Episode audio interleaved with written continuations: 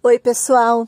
Voltamos com mais um episódio dos nossos encontros, Diálogos com o NAPA.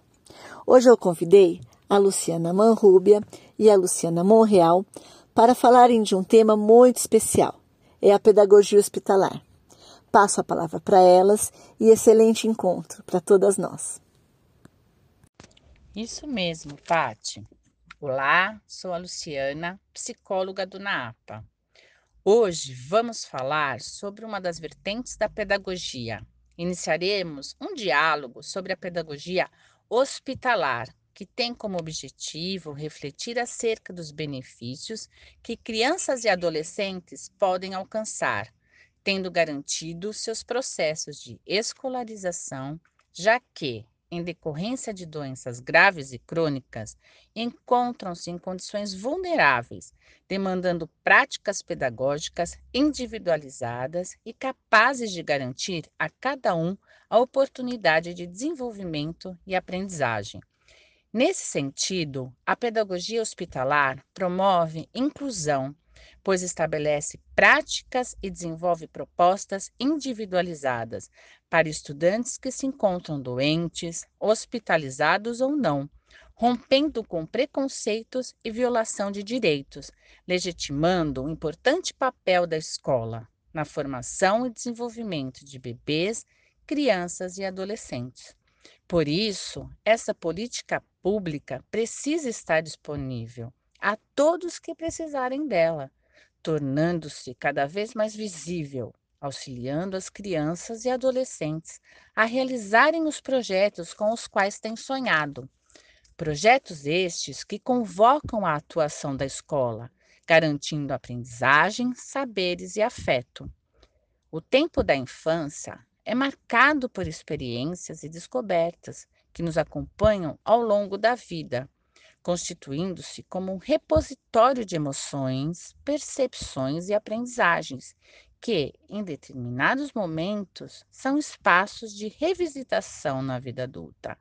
Há que se considerar a importância desse tempo e a necessidade de garantir que cada criança possa vivê-lo de forma respeitosa e amorosa como sujeito de direitos, garantindo-lhe atendimento integral.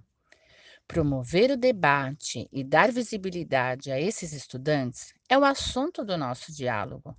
Uma doença grave, crônica ou de longa duração traz mudanças importantes nos modos de viver a infância, provocando alterações físicas e emocionais, uma vez que a criança vê sua trajetória de vida invadida pelo desconforto, dor, mudança da aparência física, perda da independência até então conquistada.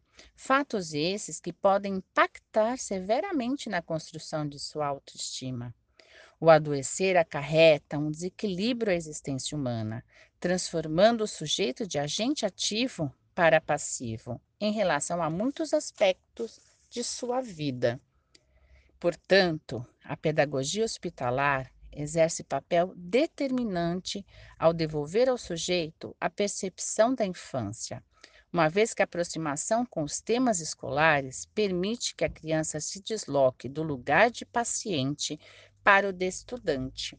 Deste modo, também, cabe a nós, educadores, ofertar ao estudante, paciente, as condições para que ele possa se apropriar dos conteúdos científicos acumulados pela humanidade capaz de extrapolar as barreiras do tempo e promover o desenvolvimento de suas funções psicológicas, permitindo que ele possa compreender e interferir no seu mundo social. Agora, a Luciana, psicopedagoga do NAAPA, falará sobre a importância do trabalho em rede. É isso aí, Lu. E para falar do trabalho em rede, nós precisamos lembrar que durante muitos anos os estudantes hospitalizados foram excluídos do sistema educacional. E tendo em vista a importância social da escola, faz-se necessário tornar essa instituição um lugar com menos desigualdade e que possa garantir o direito de todos os estudantes ao aprendizado e ao desenvolvimento. É, no que se refere ao atendimento da criança e do adolescente hospitalizados, ainda há muito o que se fazer. Garantir espaços educacionais inclusivos demandam a articulação de muitas áreas, desenvolvimento de políticas públicas e ações unificadas. Assim, a pedagogia hospitalar se configura como mediadora entre as necessidades pedagógicas do estudante e as especificidades que emergem da sua condição de saúde física e emocional. Nesse contexto, a prática pedagógica precisa estar alinhada a um plano individual para cada estudante, enxergando-o em sua complexidade. Agora, como a escola pode apoiar o estudante que se encontra doente? Nós precisamos entender que esse estudante, antes de mais nada, deve ser visto e compreendido a partir da sua história como um todo o que demanda um olhar atento e uma escuta amorosa. Nessa perspectiva, cabe ao professor, enquanto um mediador do processo de aprendizagem, encontrar alternativas para que o seu aluno possa avançar em seu desenvolvimento.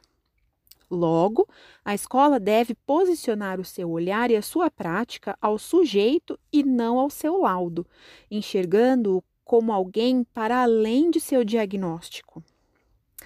Além disso, a família deste estudante também precisa ser informada quando necessário e conscientizada sobre os direitos aos quais esse estudante tem e aos quais a sua família não pode abrir mão.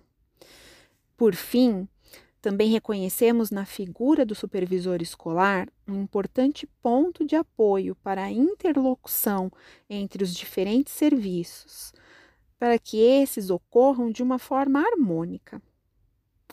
Já estamos concluindo nosso diálogo de hoje, porém é preciso incentivar e promover outras reflexões acerca da pedagogia hospitalar fortalecendo essa política pública que aproxima a educação e saúde em prol da aprendizagem. Perfeito, Lu. Muito obrigada. Então, dessa forma, nós terminamos nosso episódio de hoje, lembrando que esse material também já foi entregue para as unidades escolares. Um abraço e até o próximo.